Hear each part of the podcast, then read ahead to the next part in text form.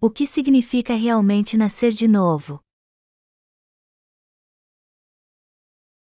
João 4, 1, 19 Quando, pois, o Senhor veio a saber que os fariseus tinham ouvido dizer que ele, Jesus, fazia e batizava mais discípulos que João, se bem que Jesus mesmo não batizava, e sim os seus discípulos, deixou a Judéia, retirando-se outra vez para a Galiléia e era-lhe necessário atravessar a província de Samaria. Chegou, pois, a uma cidade samaritana, chamada Sicar, perto das terras que Jacó dera a seu filho José. Estava ali a fonte de Jacó. Cansado da viagem, assentara-se Jesus junto à fonte, por volta da hora sexta. Nisto, veio uma mulher samaritana tirar água. Disse-lhe Jesus: Dá-me de beber pois seus discípulos tinham ido à cidade para comprar alimentos. Então, lhe disse a mulher samaritana: Como, sendo tu judeu, pedes de beber a mim, que sou mulher samaritana, porque os judeus não se dão com os samaritanos? Replicou-lhe Jesus: Se conheceras o dom de Deus e quem é o que te pede, dá-me de beber, tu lhe pedirias, e ele te daria água viva. Respondeu-lhe ela: Senhor, tu não tens com que atirar, e o poço é fundo, onde, pois, tens a água viva? És tu, porventura, maior do que Jacó, o nosso pai, que nos deu o poço, do qual ele mesmo bebeu, e, bem assim, seus filhos, e seu gado? Afirmou-lhe Jesus: Quem beber desta água tornará a ter sede, aquele, porém, que beber da água que eu lhe der nunca mais terá sede, pelo contrário, a água que eu lhe der será nele uma fonte a jorrar para a vida eterna. Disse-lhe a mulher: Senhor, dá-me dessa água para que eu não mais tenha sede, nem precise vir aqui buscá-la. Disse-lhe Jesus: Vai, chama teu marido e vem cá. Ao que lhe respondeu a mulher: Não tenho marido. Replicou-lhe Jesus: Bem disseste, não tenho marido, porque cinco maridos já tiveste, e esse que agora tens não é teu marido, isto disseste com verdade. Senhor, disse-lhe a mulher, vejo que tu és profeta. O tema da nossa campanha de avivamento hoje é: O que significa realmente nascer de novo? Como você sabe muito bem, o termo nascer de novo hoje em dia tem sido usado em todos os meios, inclusive na política e em outras religiões. Você já deve ter ouvido algum político dizendo que seu partido precisa nascer de novo ou alguém usando este termo para se referir à sua família. As pessoas falam em nascer de novo o tempo todo. Mas o que significa realmente nascer de novo? Significa nascer para uma nova vida. Mas eu fico pensando quantas pessoas não têm apenas uma vaga noção disso, sabem seu verdadeiro significado mas a verdade é que alguém só pode nascer de novo se tiver uma mudança de mente e atitude. O verdadeiro nascimento pode ser explicado assim: o velho homem morre e nascemos de novo como novas criaturas pelo poder de Deus. Melhor dizendo, não somos mais aquela pessoa do passado, ao contrário, nos tornamos novas criaturas e passamos a pertencer a Deus, como Abraão passou a ser chamado de Abraão e Saulo, Paulo. Vemos na Bíblia que no início Saulo era contra Deus e seus seguidores. E sua função era perseguir os crentes no Senhor como um cão de caça. Antes de ter um encontro com Jesus, ele estava convencido de que isso era o certo a fazer. No entanto, quando Saulo encontrou com o Senhor, ele entendeu o que era a verdade realmente, mudou seu nome para Paulo e se tornou uma pessoa totalmente diferente nosso nome também é mudado quando nascemos de novo no Senhor.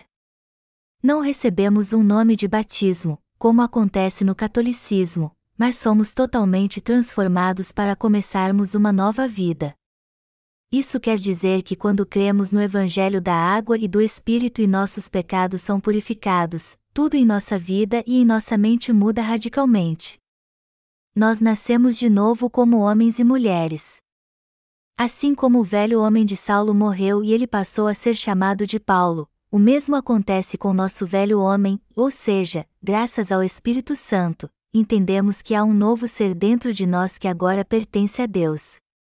É isso que significa nascer de novo. Somente quem nasceu de novo pode dizer: o novo nascimento só é possível no Evangelho da Água e do Espírito. Só que muitos querem adaptar este conceito à sua mente carnal e mundana. Por isso que mudam sua atitude exterior para mostrar que nasceram de novo. Mas nós sabemos que o verdadeiro nascimento significa purificação de todos os pecados e ser transformado numa nova criatura pela fé no Evangelho da Água e do Espírito. Estamos reunidos aqui hoje para aprender o que significa realmente nascer de novo. E como você pode ver num dos panfletos da nossa campanha de avivamento, o subtítulo está escrito em letras menores: O derradeiro inverno que sacia para sempre sua sede. Escrevemos isso para mostrar que nunca mais temos sede depois que nascemos de novo. Mas isso o que isso quer dizer realmente?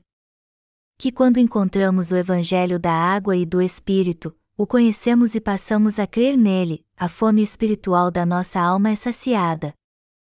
É um fato inegável que todos precisam não somente do pão físico para viver neste mundo, mas também do pão espiritual. E aquele que crê no Evangelho da água e do Espírito pode saciar seu coração com este pão espiritual. Ao contrário dos animais, o homem tem desejos espirituais. E ele se sente faminto justamente quando estes desejos não são saciados. Isso é o que chamamos de fome da alma. E para saciarmos esta fome, precisamos crer na palavra de Deus, que é o pão do Espírito.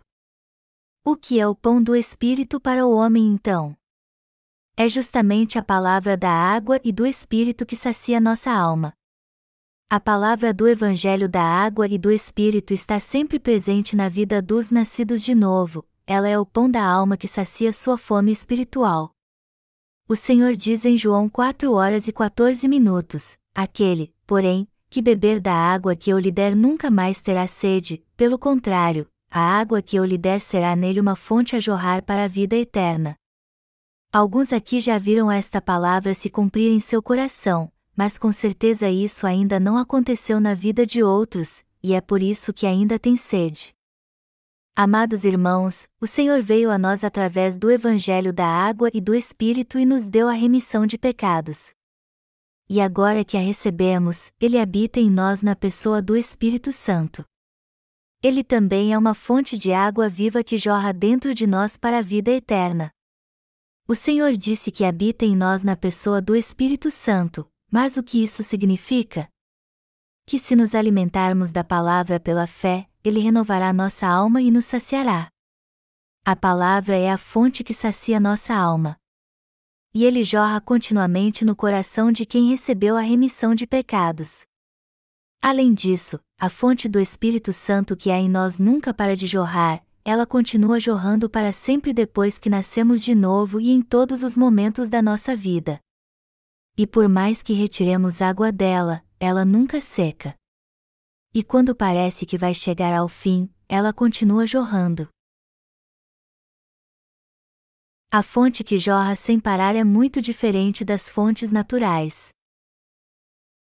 As fontes naturais um dia acabam secando, mas a fonte que nunca para de jorrar jamais seca porque é um suprimento eterno de água e ela continua jorrando justamente porque é um suprimento infindável de água. Quando nascemos de novo crendo no Evangelho da água e do Espírito, esta fonte começa a jorrar em nosso coração para sempre. E não somente ela jorra dentro de nós, mas também a palavra da remissão de pecados. Sempre que ouvimos a palavra de Deus, esta fonte começa a jorrar. E a razão disso é que o próprio Senhor é a fonte desta água, ele é o nosso suprimento eterno. Amados irmãos, o Senhor disse que tinha uma água a nos dar. E Ele queria nos dar esta fonte através do Evangelho da água e do Espírito. E agora que nossos pecados foram purificados e nascemos de novo crendo neste Evangelho, podemos beber desta fonte eterna de vida que nos sacia. Por isso, jamais teremos sede novamente. Mas isso só é possível por causa do glorioso mistério do novo nascimento e por termos recebido as bênçãos de Deus ocultas no Evangelho da Água e do Espírito. Você consegue ver agora como é fabulosa a bênção que o Senhor nos deu neste Evangelho? Você crê no Evangelho da água e do Espírito ou acha que nasceu de novo porque tinha uma vida piedosa de fé? Você nunca nascerá de novo se não tiver um encontro com o Senhor, que veio através do Evangelho da água e do Espírito. Esta é a verdade e o amor miraculoso de Deus. Todos nós um dia morreremos. Como então podemos ser purificados dos nossos pecados e nascer de novo? Já que todos que nascem neste mundo um dia morrerão e assim cessará sua vida na terra, como podemos nascer de novo crendo no Evangelho da água e do Espírito? A mente do homem torna isso impossível. Mas o Senhor nos leva a receber a remissão de pecados através do Evangelho da água e do Espírito e nos faz nascer de novo por meio deste Evangelho celestial. Mas esta é uma bênção maravilhosa que o Senhor só concede àqueles que encontram a graça da salvação neste Evangelho abençoado que Deus nos deu. Nascer de novo é receber o amor especial de Deus e o dom da remissão de pecados. Todas as bênçãos e a graça da remissão de pecados se encontram no Evangelho da água e do Espírito.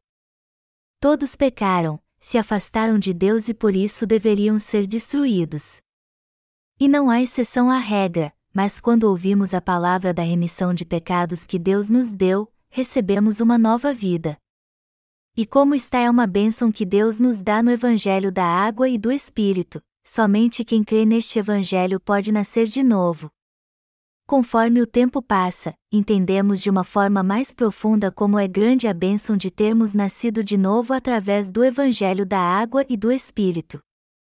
O Senhor disse: Vinde a mim todos que têm sede e bebam à vontade. E o Senhor nos deu mesmo a água eterna. Vemos este milagre em nossa vida graças ao Senhor. Nossa alma, que antes vivia com sede, agora recebeu uma nova vida no Evangelho da água e do Espírito e nunca mais terá sede. Eu vou continuar pregando nesta campanha de avivamento como podemos ser purificados dos nossos pecados e nascer de novo. Eu sou tão grato pela graça que o Senhor nos deu que não tenho como agradecê-lo mais por isso. Os Samaritanos Espirituais No texto bíblico deste capítulo, vemos que Jesus foi a Galiléia e passou por certa cidade chamada Samaria. E para que você entenda bem isso, eu vou lhe contar a história de Samaria. Esta cidade ficava no nordeste do reino de Israel. O reino do norte se corrompeu, caiu espiritualmente Sargão II, rei da Síria que sucedeu a Salmanar, o invadiu e conquistou. Então o rei Sargão enviou como escravos todos os homens de reino de Israel e trouxe seu povo e habitou ali. As mulheres que continuaram em Israel foram tomadas como esposas pelos assírios e casamentos que aconteceram depois que os homens de Israel foram deportados foram os que deram origem a uma raça misturada, os samaritanos. Em outras palavras, as mulheres israelitas foram forçadas a se casar com gentios. Por isso que os samaritanos não se davam com os judeus. Vemos então no texto que Jesus encontrou uma mulher samaritana. E quando o Senhor lhe pediu água, ela disse: Como, sendo tu judeu, pedes de beber a mim, que sou mulher samaritana. Como acabei de dizer, naqueles dias os samaritanos eram odiados e maltratados pelos judeus. Embora todos fossem israelitas, os judeus se recusavam a conviver com os samaritanos. Podemos ver facilmente como eles eram desprezados física e espiritualmente. Por isso que a mulher samaritana ficou muito surpresa quando Jesus lhe pediu água. O próprio fato de Jesus, um judeu, ter procurado conversa com uma mulher samaritana foi algo muito surpreendente naquela época. Só que o Senhor não conversou apenas com aquela mulher em Samaria, pois visitou aquela cidade e ficou ali outras vezes. Vemos aqui como a providência divina alcançou os samaritanos.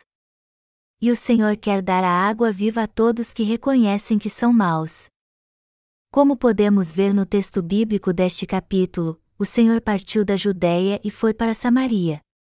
Mas vamos analisar primeiro a aparência de Jesus. Ele nasceu nesta terra como um homem simples, filho de José, um carpinteiro de Nazaré. Sua aparência era tão simples que não havia nada nela que chamasse atenção. Talvez seja esta a razão de vermos na Bíblia Jesus sendo tão desprezado pelos judeus. E muitos hoje em dia, como também naquela época, rejeitam Jesus Cristo e se levantam contra ele. O Senhor então se afastou dessa gente e foi para a terra de Samaria. Os habitantes daquela cidade não tinham nada do que se exaltar, ao contrário, só tinham do que se envergonhar. Eles tinham muitas falhas, tanto pessoais como religiosas. A indignidade de Samaria é um fato comprovado pela história. O rei Salomão, que todos conhecem muito bem, tinha um servo chamado Jeroboão. No início, Salomão servia a Deus fielmente, mas depois se corrompeu espiritualmente. E quando isso aconteceu, Deus disse que daria metade do seu reino a Jeroboão. Então, depois que Salomão morreu, ele se tornou rei do reino do norte, como Deus havia prometido. Mas depois de assumir o trono, Jeroboão ficou muito preocupado. De um simples servo, ele se tornou rei da noite para o dia. Por isso que ele estava preocupado com o trono. Então, para impedir que alguém de linhagem real o depusesse, ele construiu outro templo em seu reino.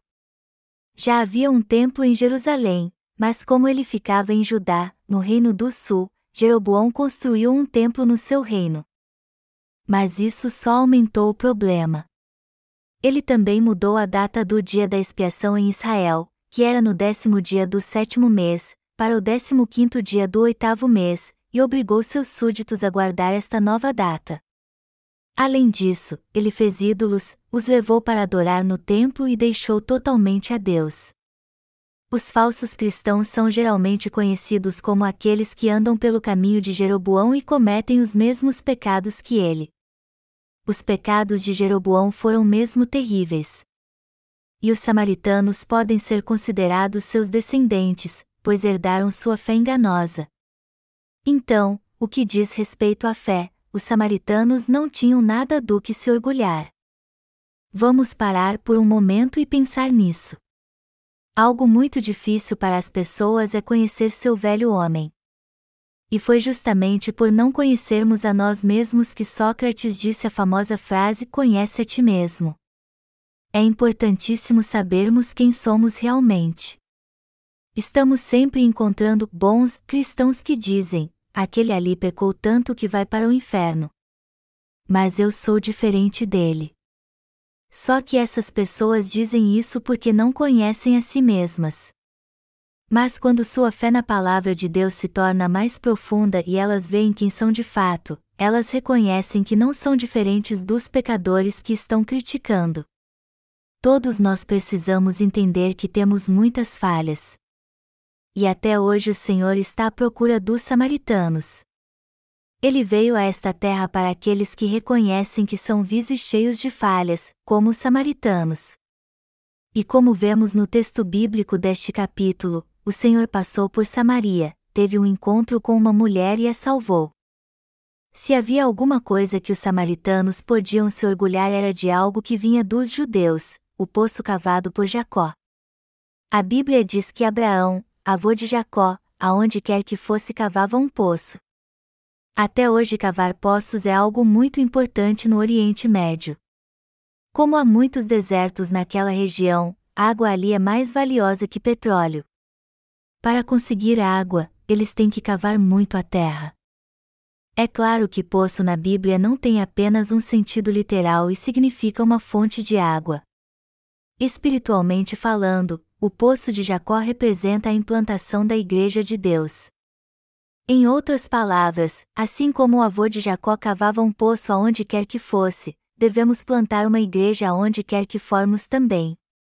Como sabemos muito bem, Jacó, neto de Abraão, não recebeu as bênçãos de Deus pelo próprio esforço. Ao contrário, ele se revestiu da graça de Deus com a ajuda da sua mãe, Rebeca. Melhor dizendo, Jacó era estatuto e, como os samaritanos, não podia receber as bênçãos de Deus. Mas com a ajuda da sua mãe, ele pôde receber todas elas. Espiritualmente falando, sua mãe representa a igreja. Vamos voltar agora para o texto bíblico deste capítulo. Está escrito que uma mulher samaritana foi pegar água no poço de Jacó. E este poço era uma herança que os pais na fé dos samaritanos deixaram para eles.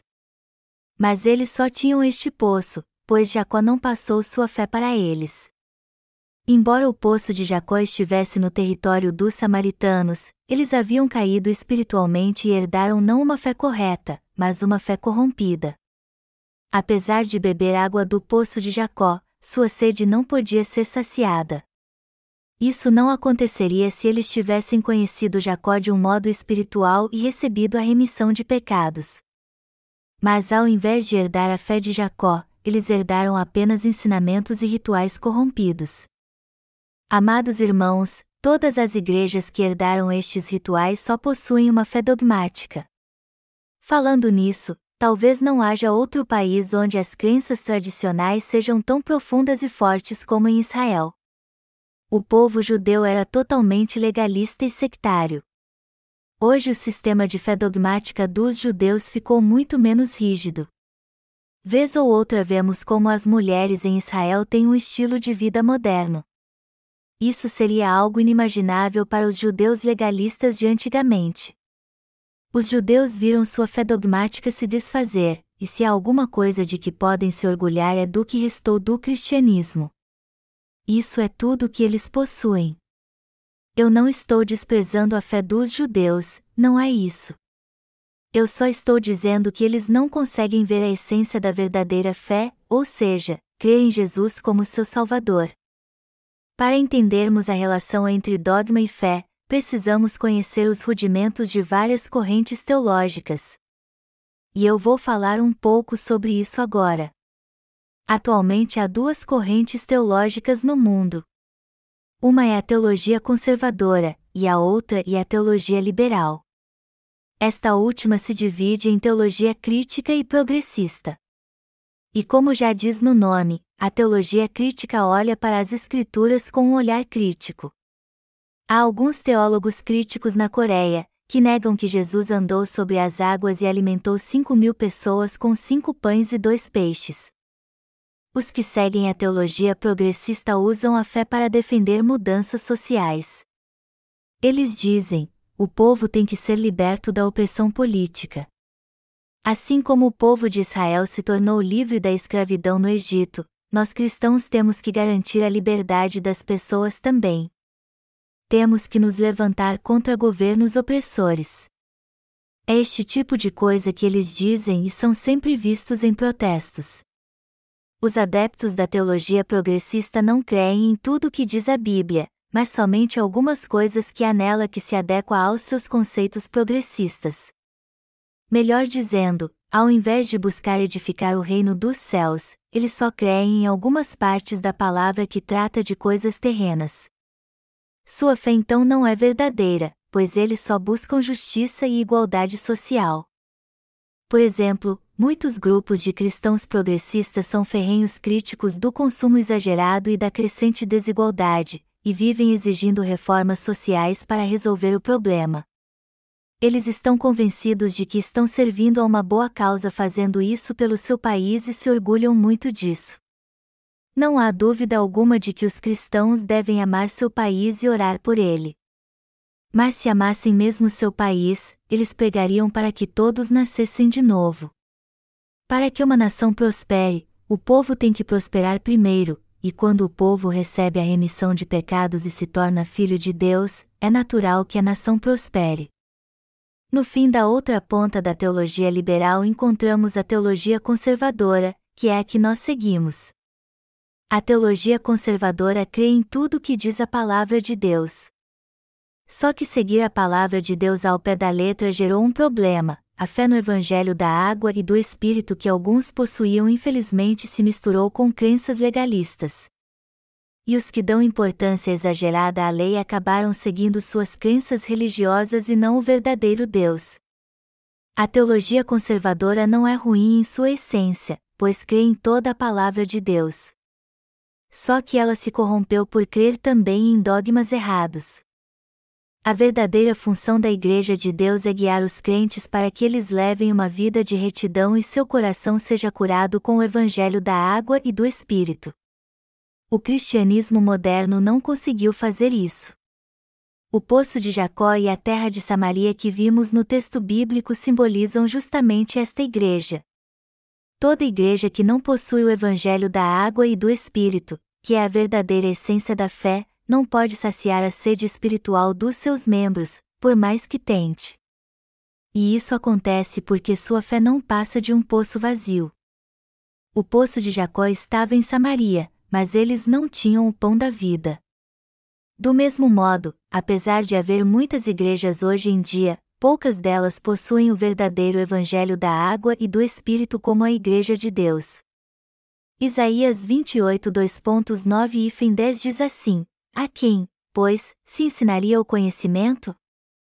E a quem se daria a entender o que se ouviu? Acaso, aos desmamados e aos que foram afastados dos seios maternos? Porque é preceito sobre preceito, preceito e mais preceito, regra sobre regra, regra e mais regra, um pouco aqui, um pouco ali. Como diz o texto, os pastores das falsas igrejas preparam suas pregações pegando algo da Bíblia e um pouco dos seus livros de sermões também. Mas só que eles não falam das coisas que são realmente importantes. Eles deixam de lado o verdadeiro sentido da mensagem. E a verdadeira essência da palavra nada mais é do que o Evangelho da água e do Espírito. Os pregadores atuais têm dificuldade em preparar seus sermões porque não possuem a verdadeira fé e também não receberam a remissão de pecados. No fim acabam cometendo plágio porque copiam sermões uns dos outros. Eu sei que divaguei um pouco agora. Bom, o poço de Jacó ficava em Samaria.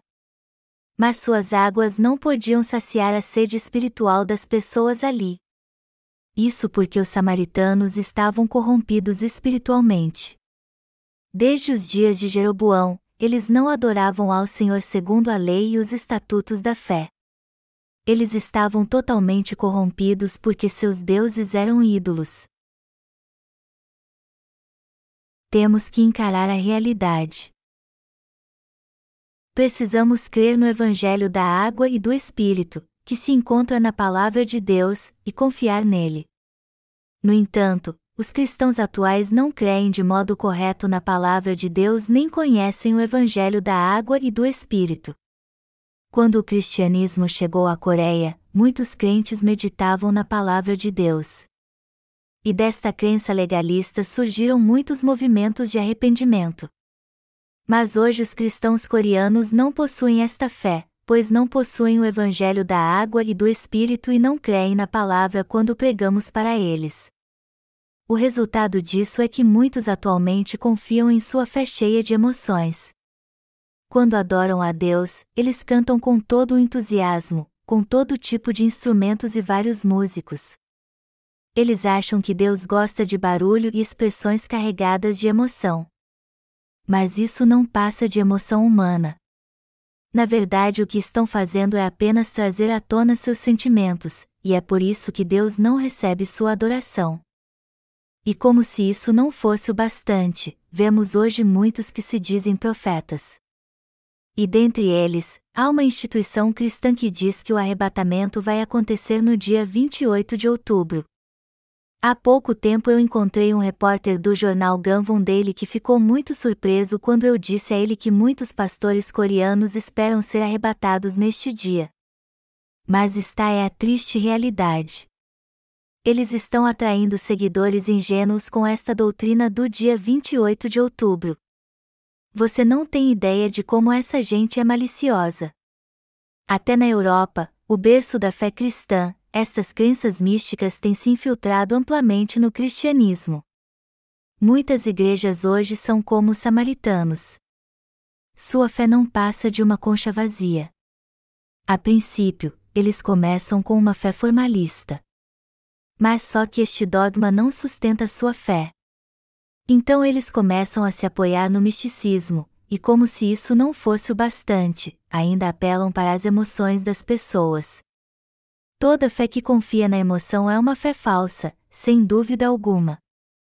Em alguns países há ministros de louvor, que estudam música e são músicos profissionais.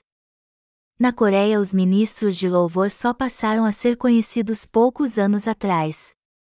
Temos que usar a música para evangelizar, naturalmente, mas se fizermos isso de forma errada, acabaremos apelando apenas para a emoção das pessoas, e é aí que está o problema. Algo assim não faz nada além de despertar a emoção da igreja. Por mais que façamos com que as pessoas elevem seu pensamento a Deus e as ensinemos as doutrinas cristãs, tudo isso será em vão. E isso acontece porque os que têm uma fé sim, ou seja, os que bebem desta água, terão uma sede espiritual ainda maior. Por mais que alguém copie, aprenda, memorize e creia em todas as doutrinas cristãs, sua sede espiritual nunca será saciada se ele não crer no Evangelho da água e do Espírito. Mas o problema não para na sede espiritual. Por causa dela e dos seus pecados, muitos acabam sendo amaldiçoadas para sempre. Parece que as doutrinas cristãs que várias denominações ensinam e professam hoje em dia levam muitos a ter fé e confiar nelas.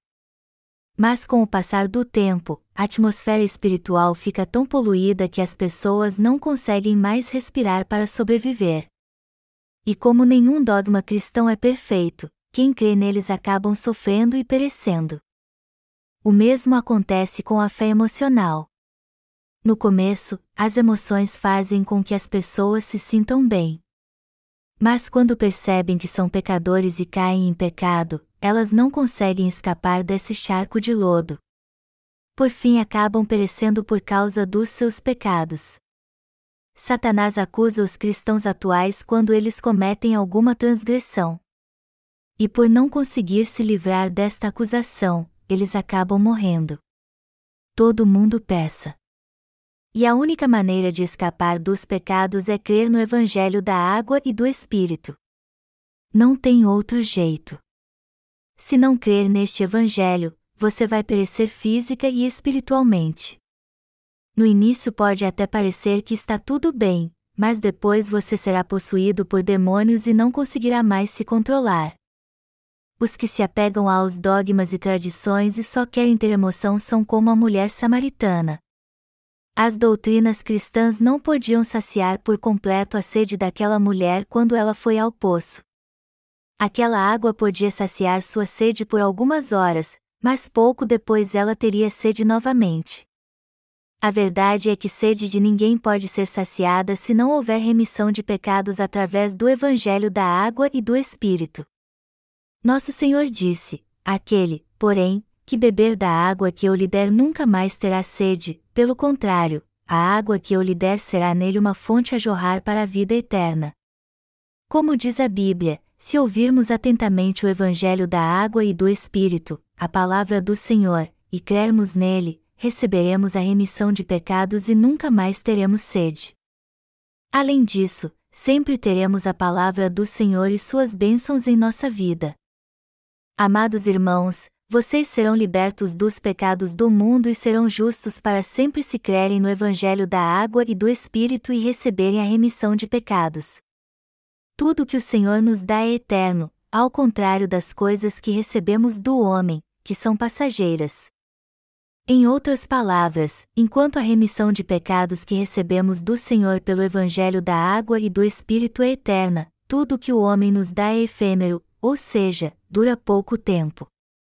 Por exemplo, vamos dizer que você participou de uma campanha de avivamento e um dos seus problemas foi resolvido. Só que não vai adiantar nada se esta solução não vier do Evangelho da água e do Espírito. Tudo que não pertence a este evangelho vem de espíritos malignos e não vale nada para nós. Alguns avivalistas dizem quando pregam: receba fogo. Vocês são filhos de Deus. E por algum tempo todos creem mesmo que são filhos de Deus. Mas mesmo crendo assim, com o passar do tempo, eles voltam a ter sede espiritual. O mesmo acontece no movimento de comunhão que se tornou algo muito comum entre os cristãos. E é isso que dizem os que defendem este movimento: temos que viver em comunhão com nossos irmãos. Vamos construir uma comunidade para nós, como outros movimentos religiosos fizeram. Podemos ter uma vida simples, mas maravilhosa. Muitos então verão nosso exemplo e crerão em Jesus. Eles aprenderam isso com os católicos, que já estavam muito envolvidos com este movimento. Mas, embora muitos cristãos estejam participando ativamente dele, isso também é algo limitado. Nem a fé ou o tempo deste movimento são eternos. Ao invés de procurarmos saciar nossa sede em qualquer lugar, temos que ouvir a palavra do Senhor apenas e perguntar a nós mesmos: o que o Senhor quer nos dizer na Sua palavra? Qual o sentido profundo que há nela? A palavra de Deus é eterna, uma fonte que nunca seca, a eterna remissão de pecados e a maneira de sermos para sempre justos. No entanto, quem não a entende de modo correto e não bebe da água que Deus nos dá interpreta segundo seus padrões morais. E é isso que eles dizem: precisamos crer que todos que creem em Jesus são salvos. Então clamam o nome do Senhor três vezes e creem que a partir de então são filhos de Deus. E é assim que eles dão testemunho: Jesus é o meu Senhor. Eu deixei o budismo e os ídolos. O Senhor é o meu único Deus. É nele que eu creio. Mas é isso que significa crer em Jesus, amados irmãos? Claro que não. Isso é apenas uma mudança de religião. O que essa gente pensa quando lê o texto bíblico deste capítulo? É assim que eles o interpretam, já que a mulher samaritana foi tirar água do poço, temos que ir tirar água do poço sempre também. Ir à igreja para ouvir a palavra é o mesmo que ir tirar água do poço, como fez aquela mulher. E como devemos sempre nos alimentar da palavra, temos que ir à igreja constantemente. Também não podemos perder nenhum culto ou campanha de avivamento. É assim que eles interpretam a palavra, segundo os padrões humanos deste mundo. Mas o sentido deste texto não é tão simples assim. Há uma instituição na Coreia chamada Comitê Cristão de Práticas Éticas, que preconizam que os cristãos devem levar uma vida de moralidade e retidão. Inúmeros teólogos, pastores e leigos fazem parte dele e dizem: todo cristão tem que ser bom. Mas eles não deveriam dizer isso porque está errado os cristãos não têm que ser bons. Se alguém é um verdadeiro cristão, obviamente ele é uma boa pessoa e não precisa se esforçar para isso. O homem é cheio de falhas por natureza. E por mais que instituições como o Comitê Cristão de Práticas Éticas digam que os cristãos devem ter uma vida moralmente correta, sem a remissão de pecados eles não passam de hipócritas. Jesus disse aos fariseus, que eram como sepulcros caiados: Arrependei-vos, raça de víboras. Só porque alguém crê em Jesus, isso não significa que ele é filho de Deus. A Bíblia é bem clara ao dizer que alguém só pode fazer parte do povo de Deus se crer no Evangelho da água e do Espírito e receber a remissão de pecados. Isso quer dizer então que virtude e boas obras não resolvem o problema não há nada que possamos fazer por nós mesmos para recebermos a salvação. Vemos no texto bíblico deste capítulo que, apesar de ir tirar água no poço todos os dias, a princípio a mulher samaritana não reconheceu Jesus. Melhor dizendo, ele não reconheceu o evangelho da água e do Espírito.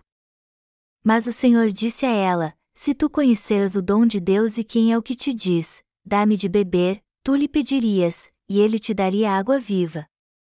Amados irmãos, muitas igrejas evangélicas hoje em dia não pregam o evangelho da água e do espírito e enganam seus membros com doutrinas cristãs sem fundamento. Eles vivem dizendo que todos podem nascer de novo e se tornar filhos de Deus se crerem em Jesus.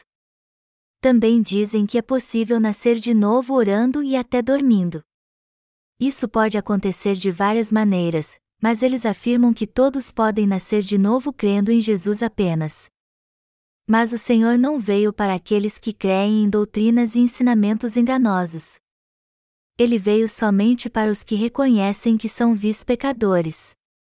Foi justamente para estes que o Senhor veio pelo Evangelho da água e do Espírito, como a mulher samaritana do texto bíblico.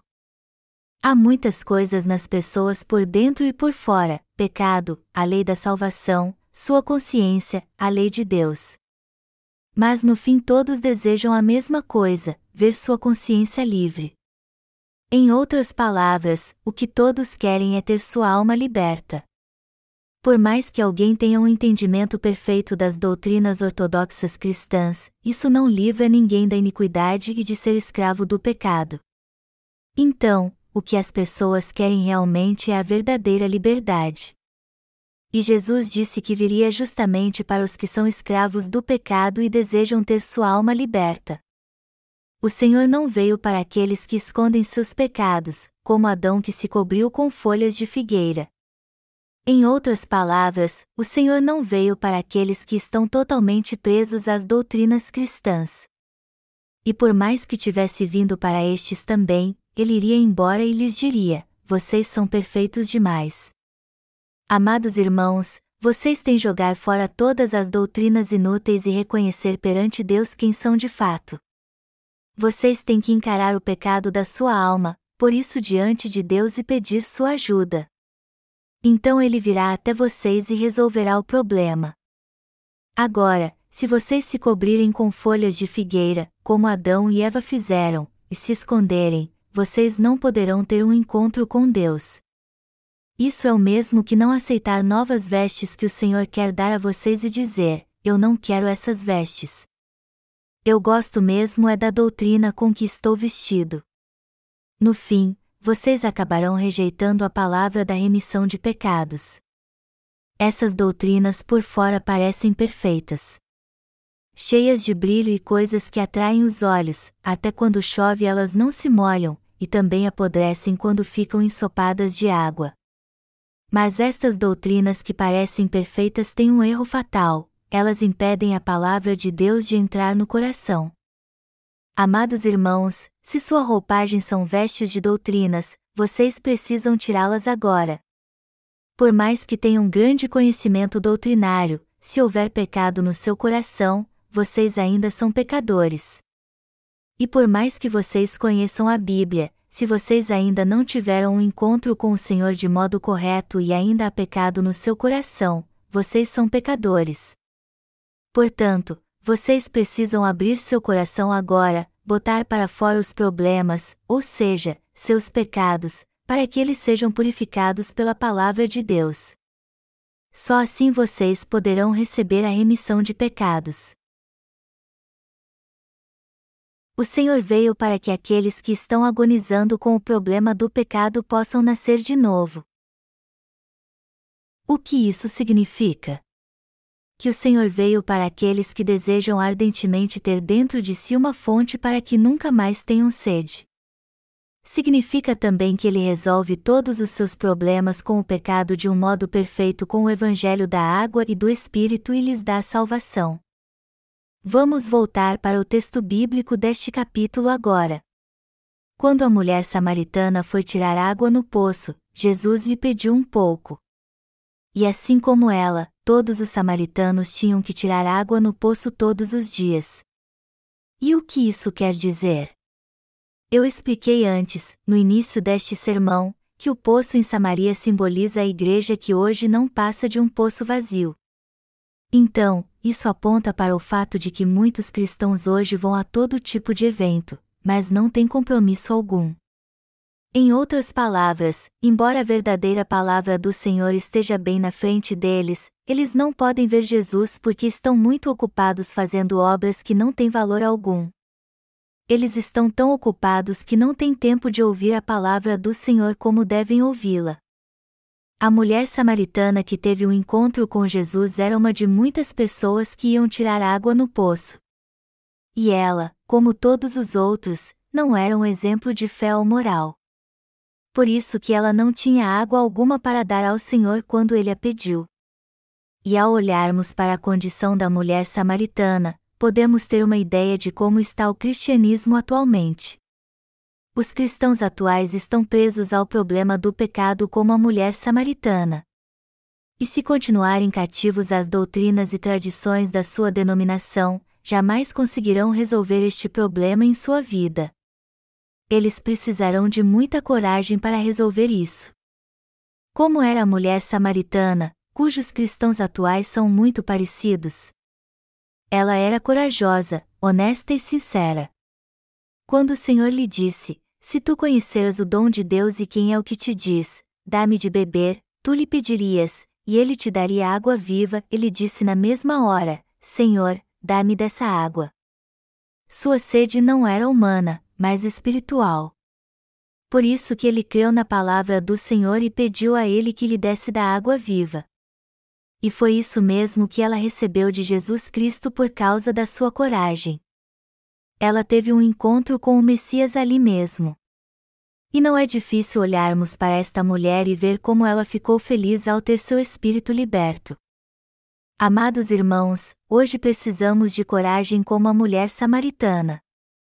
Certa vez ouvi alguém dizendo que estava muito decepcionado com a palavra pregada pela igreja chamada histórica. Então ele foi a uma igreja considerada herética, pois pensou que ali encontraria a verdade. E para a surpresa de todos, ele disse que foi nessa igreja que todos consideravam herética que recebeu a remissão de pecados. Em seu testemunho, ele disse que a verdade não se encontra nas igrejas históricas, mas sim nas que são consideradas heréticas. Assim diz o Senhor sobre a lavagem da purificação e o renovo do Espírito Santo em Tito 3, 10, 11. Evita o homem faccioso, depois de admoestá-lo primeira e segunda vez, pois sabes que tal pessoa está pervertida, e vive pecando, e por si mesma está condenada.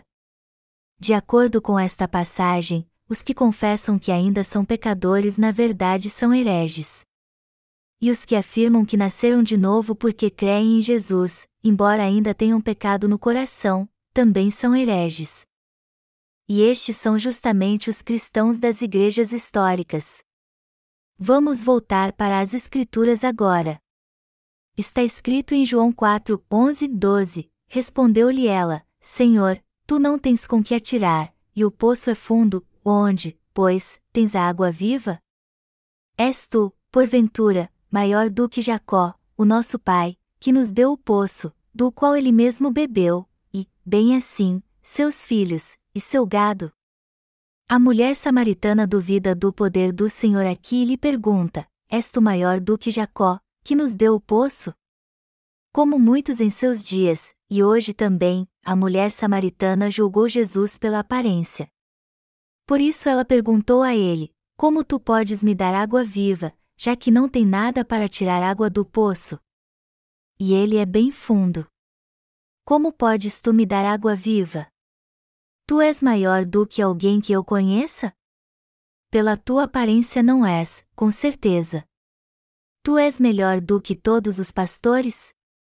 És melhor do que todas as denominações e teólogos? És maior do que Jacó? Ao perguntar isso a Jesus, a mulher samaritana mostrou que não sabia como Jesus era maior do que qualquer tradição ou doutrina. Qual é a verdade então? Jesus é o Criador, aquele que criou todo o universo. Ele é o Filho do Deus vivo, o Senhor de todas as coisas, aquele que nos salvou. Foi Jesus que concedeu sua graça a Jacó. Portanto, a verdade inegável é que o Senhor é muito maior e glorioso do que Jacó. No entanto, há muitos que ainda não conhecem esta verdade e fazem perguntas tolas como a mulher samaritana: sua igreja é tão pequena. Como posso ganhar alguma coisa se fizer parte dela? Sua aparência é pior do que um diácono da minha igreja, como então você pode me dar da água viva para que eu nunca mais tenha sede? Você se formou em que seminário? Quantos anos você estudou teologia? Quem pergunta isso aos pregadores do Evangelho da Água e do Espírito não estão com tanta sede assim. Eles não sabem como é terrível o inferno e quanta dor haverá ali também não conseguem ver que estão morrendo de sede e que, por mais que bebam água, nunca saciarão. Imagine alguém cujo apêndice acabou de romper perguntando ao médico: Quanto tempo você estudou medicina? Você tem algum diploma de especialidade nesta área? Seu bisturi é de boa qualidade? Será que alguém diria um absurdo desses numa situação crítica, com o apêndice rompido? Há pouco tempo eu assisti a uma comédia chamada Os Três Fugitivos. Numa das cenas do filme, o ator principal leva um tiro e vai a um veterinário para remover a bala. Só que por não ter anestesia, o veterinário o manda morder um osso de cachorro para ele não gritar e remove a bala. Do mesmo modo, se levarmos um tiro e estivermos morrendo, não vamos nos importar se um veterinário ou açougueiro cuide do ferimento. Com certeza não vamos fazer questão de um médico especializado e enfermeiras bem treinadas. O mesmo princípio se aplica à vida de fé. O grau acadêmico dos que pregam o Evangelho e a posição que ocupam em sua denominação não é o mais importante. As pessoas se apegam a coisas inúteis porque ainda não viram como a situação é perigosa. Elas acham que não estão condenadas ao inferno. Mas se soubessem que seriam lançadas no inferno daqui a alguns anos, elas não fariam de tudo para evitar isso? Quem está muito doente não pode se dar ao luxo de escolher o médico. E quando se trata da pregação do Evangelho, também não importa se alguém é um pastor renomado ou um sapateiro. Vocês não concordam comigo?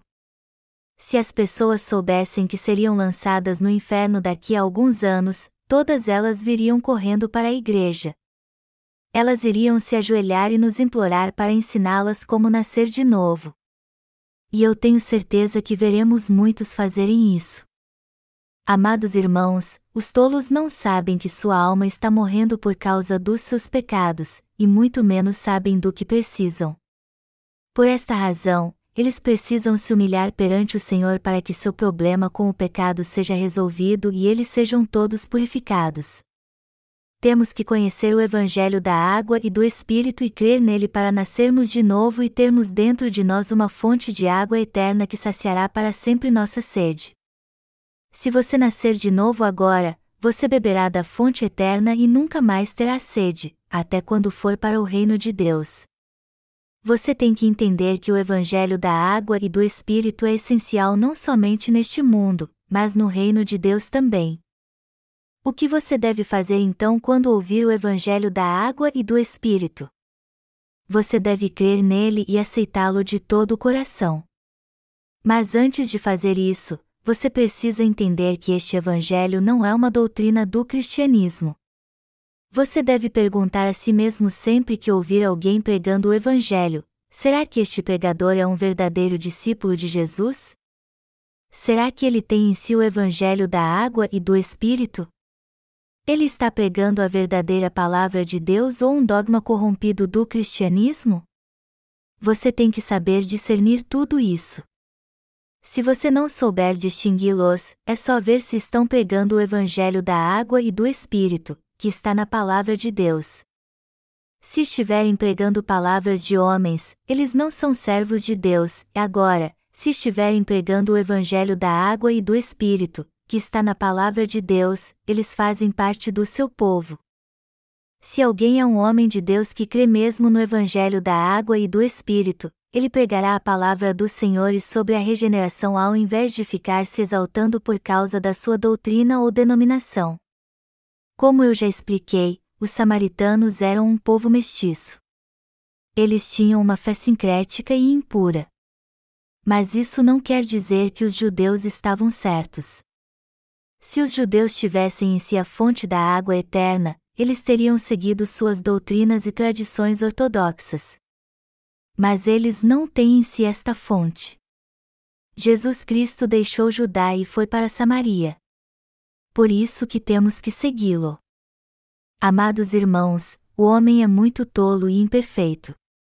Embora o Senhor tenha tentado várias vezes nos dar da água eterna, muitos permitiram que as barreiras das tradições e das denominações os impedissem de fazer isso. Assim, eles perderam a oportunidade da sua vida. Se você ainda tem pecado, abra a porta do seu coração para o Senhor Jesus Cristo e Sua palavra, Seja sincero e confesse sua fraqueza diante da palavra, resolva todos os seus problemas com o pecado, e encontre a resposta para receber a regeneração e a vida eterna. Os que têm sede e desejam a água eterna. Muitos entre nós já beberam da água eterna e nunca mais terão sede. Mas o culto de hoje é para aqueles que desejam beber esta água. Melhor dizendo, não é apenas uma campanha de avivamento, mas um culto para as almas perdidas. Por mais que venhamos pregando o Evangelho da água e do Espírito todo esse tempo, muitos se recusaram a ouvi-lo, pois seu coração e sua mente foram fechados pelas falsas doutrinas do cristianismo. E nesta campanha de avivamento vamos pregar este Evangelho novamente. Vamos pregá-lo sem cessar. O Senhor disse: Eis que estou à porta e bato. Apocalipse 3 horas e 20 minutos. No entanto, isso não significa que o Senhor visita pessoa por pessoa e bate na porta do seu coração. Ele fala com as pessoas através dos crentes no Evangelho da Água e do Espírito. Está escrito em João 4, 13 14. Afirmou-lhe Jesus: quem beber desta água tornará a ter sede, aquele, porém, que beber da água que eu lhe der nunca mais terá sede, pelo contrário, a água que eu lhe der será nele uma fonte a jorrar para a vida eterna. Os pecados continuam intactos no coração dos que se recusam a crer no Evangelho da água e do Espírito. E por mais que tenham alguma paz, ela acaba em pouco tempo. Mas e aqueles que já se alimentaram da palavra do Senhor e receberam a vida eterna? O Espírito Santo trabalha no seu coração em parceria com o Evangelho da água e do Espírito. E é o próprio Espírito que é a fonte de vida eterna jorre sempre do seu coração.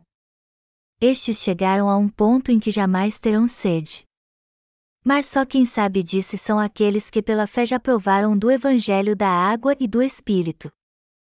Vamos ler agora João 4, 15, 19. Disse-lhe a mulher: Senhor, dá-me dessa água para que eu não mais tenha sede, nem precise vir aqui buscá-la. Disse-lhe Jesus: Vai, chama teu marido e vem cá. Ao que lhe respondeu a mulher: Não tenho marido. Replicou-lhe Jesus: Bem disseste, não tenho marido, porque cinco maridos já tiveste, e esse que agora tens não é teu marido, isto disseste com verdade. Senhor, disse-lhe a mulher, vejo que tu és profeta. Vamos aqui a mulher samaritana confessando seus pecados ao Senhor e reconhecendo perante ele que não era feliz em sua vida. Embora já tivesse tido cinco maridos, nenhum deles fez com que ela se sentisse realizada. Por isso que ela estava vivendo com um homem que não era seu marido. Amados irmãos, temos que fazer o mesmo que a mulher samaritana para nascermos de novo e recebermos do Senhor a água que saciará nossa sede para sempre. Melhor dizendo, temos que confessar todos os nossos pecados ao Senhor e crer no Evangelho da água e do Espírito, na palavra do Senhor, para que todos eles sejam purificados. Ao mesmo tempo, precisamos entender que não há satisfação na vida religiosa que levávamos. Só poderemos nos sentir totalmente realizados se fizermos isso. Assim como o Senhor nos conhece muito bem, os servos de Deus que creram no Evangelho da Água e do Espírito, receberam a remissão de pecados e estão fazendo sua vontade podem resolver o problema do pecado em todos os pecadores. Vamos ler agora João 3 horas e 3 minutos para termos um entendimento mais profundo do que significa nascer de novo. Está escrito: em verdade, em verdade te digo que, se alguém não nascer de novo, não pode ver o reino de Deus. Como diz o texto, aqueles que não nasceram de novo não sabem a diferença entre a Igreja de Deus e as igrejas do mundo. Também não sabem discernir quem nasceu de novo ou se eles mesmos já passaram pelo novo nascimento. Esta é uma característica herdada por aquele que não crê no Evangelho da água e do Espírito e, por isso, não nasceu de novo. O Senhor disse que essa gente não pode ver o reino de Deus. Em outras palavras, eles não reconhecem a Igreja de Deus. É isso que o texto quer dizer: alguém só pode ver o reino de Deus se crer no Evangelho da água e do Espírito e nascer de novo. Quem nasceu de novo crendo neste Evangelho sabe muito bem se nasceu de novo ou não. Assim como o Espírito Santo sabe tudo o que agrada a Deus, aqueles que o receberam depois de nascer de novo reconhecem a Igreja de Deus e seu reino. As pessoas acham que crer em Jesus como seu Salvador e nascer de novo são duas coisas distintas. E isso é o que mais confunde os cristãos no mundo todo. Eles acham que se crerem em Jesus vão nascer de novo de repente. Mas a Bíblia diz que estas são duas coisas completamente diferentes. O Senhor disse que ninguém pode ver o reino dos céus se não nascer de novo no Evangelho da água e do Espírito. E é algo imprescindível entendermos bem esta palavra do Senhor. Algumas pessoas conheceram o Evangelho da água e do Espírito depois de mais de dez anos de convertidos. Outros creram neste Evangelho e nasceram de novo só depois de 50 anos de convertidos. No entanto, ainda há muitos que creem no Senhor mas não nasceram de novo porque não creem no Evangelho da água e do Espírito. E como não nasceram de novo, no momento da morte eles dizem: Senhor, perdoe este pecador. Mas para onde vai essa gente? Não vamos falar sobre isso, pois seu fim é algo horrendo. Quando olhamos para essa gente, parece que estão levando uma vida de fé e buscando a Deus, mas a verdade é que sua vida espiritual é miserável e amaldiçoada. O que há no seu coração não tem nenhum valor no reino de Deus. Eles devem pensar assim: já que eu deixei a idolatria e criei em Deus, por mais que tenha sido no último minuto, ele vai levar isso em consideração. Você tem ideia de como o Senhor é impassível? Quando lemos Apocalipse, vemos que o capítulo 21 fala sobre o trono do juízo. Ali diz que todo aquele cujo nome estiver escrito no livro da vida entrará no reino dos céus, mas os que não tiverem seu nome escrito nele serão lançados no lago de fogo e enxofre. Jesus não aceitará nenhum pecador que não nasceu de novo, por mais que tenha crido nele e profetizado em seu nome.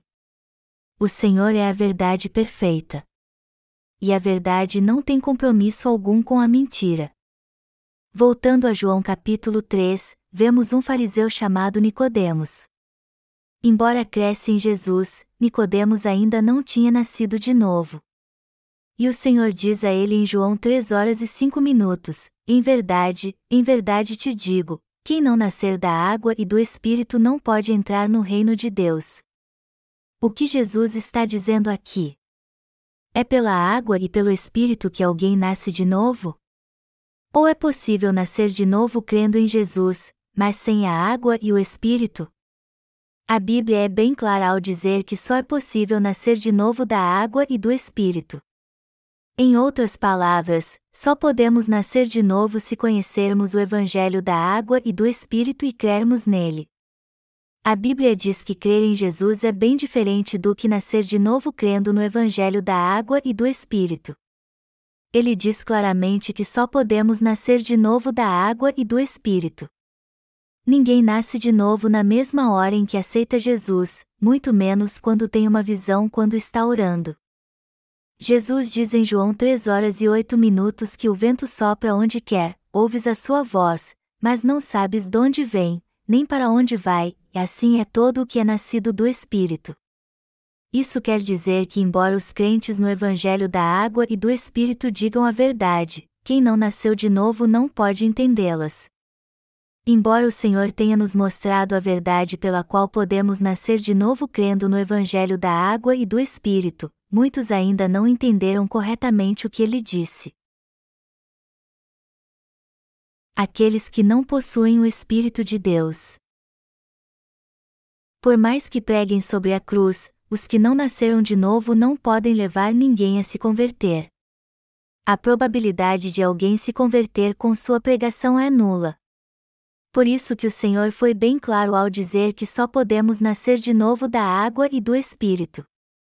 Mas quando os pobres de espírito ouvem a palavra pregada pelos crentes no Evangelho da Água e do Espírito ou leem os livros escritos pelos nascidos de novo, eles entendem na mesma hora, e não há engano nenhum aqui. Isso acontece porque os que creem no Evangelho da Água e do Espírito ensinam de modo correto o Evangelho da salvação que receberam em seu coração. O Evangelho da Água e do Espírito, que vem da era dos apóstolos, foi escrito e pregado por aqueles que herdaram o Espírito Santo. por isso que quem não tem o Espírito Santo não pode entender o sentido profundo que há nisso. Pedro disse, a qual, figurando o batismo, agora também vos salva. 1 Pedro 3 horas e 21 minutos. A água de que a Bíblia fala é justamente o batismo que Jesus recebeu. Em outras palavras, o fato de que só é possível nascer de novo da água e do Espírito significa que isso só pode acontecer por causa do batismo que Jesus recebeu no Rio Jordão. Foi através deste batismo que todo ser humano pôde ser purificado dos seus pecados. Mas vários cristãos ainda não nasceram de novo, embora creiam em Jesus como seu Salvador e a razão disso é que eles não entendem a verdade do batismo e o consideram apenas um ritual religioso. Tudo o que fazem é dizer que creem no Senhor, mas na verdade não sabem que o batismo de Jesus está ligado à cruz. Foi o Senhor que nos deu a palavra da água e do Espírito. Mas as pessoas nunca poderão nascer de novo se não souberem o que significa esta palavra. E isso acontece até quando escrevemos cartas de amor. Imagine se você dissesse à sua esposa: as rosas estão brotando, os pássaros cantando. E ela diz então: é claro que estão, estamos na primavera. Quem não sabe disso? Pois não sabe o que há no seu coração. Se você disser a ela: a lua está brilhando tanto esta noite, e ela responder: ela está brilhando porque é lua cheia, ora, é porque não entende o que você está sentindo. O que você quer dizer na verdade é que ela está linda e brilhante como a lua, e o que você quer expressar ao dizer que os pássaros estão cantando é que seu amor por ela torna o mundo mais lindo. Do mesmo modo, se alguém não entender suas intenções ou sentimentos, você nunca terá um relacionamento verdadeiro com esta pessoa. Por isso que devemos entender de modo correto o evangelho da água e do espírito que o Senhor nos deu. Amados irmãos, nosso Senhor disse a todos nós que nascemos de novo mesmo da água e do Espírito. E a água e o Espírito aqui se referem ao Evangelho da água e do Espírito. Então, se vocês se recusarem a crer neste Evangelho que Jesus nos deu, vocês estarão escarnecendo dele. Alguns não conseguem deixar de ser vis-pecadores e seu coração está sempre sedento. Por isso, estão propensos a ser enganados por movimentos estranhos, místicos, religiosos que dão valor apenas às emoções humanas. E como tudo tem causa e efeito, já que o Senhor nos deu o Evangelho da água e do Espírito, os que creem nele são purificados de todos os seus pecados e nascem de novo.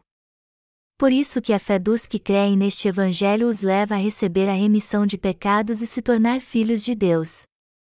Vamos ler agora João 3, 6 e 7 para concluirmos este sermão. O que é nascido da carne é carne, e o que é nascido do espírito é espírito. Não te admires de eu te dizer, importa-vos nascer de novo. Amados irmãos, se alguém nascido neste mundo crê em Jesus apenas como uma religião deste mundo, esta pessoa é carnal. Alguns creem em Jesus como seu Salvador porque eles disseram que ele é maior e mais poderoso do que qualquer ídolo. Então eles decoram os Dez Mandamentos e a oração do Pai Nosso, são fiéis em seus dízimos, e vão a todos os cultos e campanhas de avivamento. Mas estes também são carnais. A fé deste mundo não passa de uma fé religiosa. O Senhor disse que quem é nascido da carne é carne, e quem é nascido do Espírito é Espírito. No que diz respeito à fé, temos que discernir bem a carne do Espírito. A fé no Evangelho da água e do Espírito é a fé do Espírito, mas seguir Jesus sem receber a remissão de pecados é praticar uma fé carnal. Os que afirmam crer em Jesus como seu Salvador, mas que ainda têm pecado o coração, são carnais, pois ainda não nasceram de novo e todos eles serão condenados porque ainda têm pecado.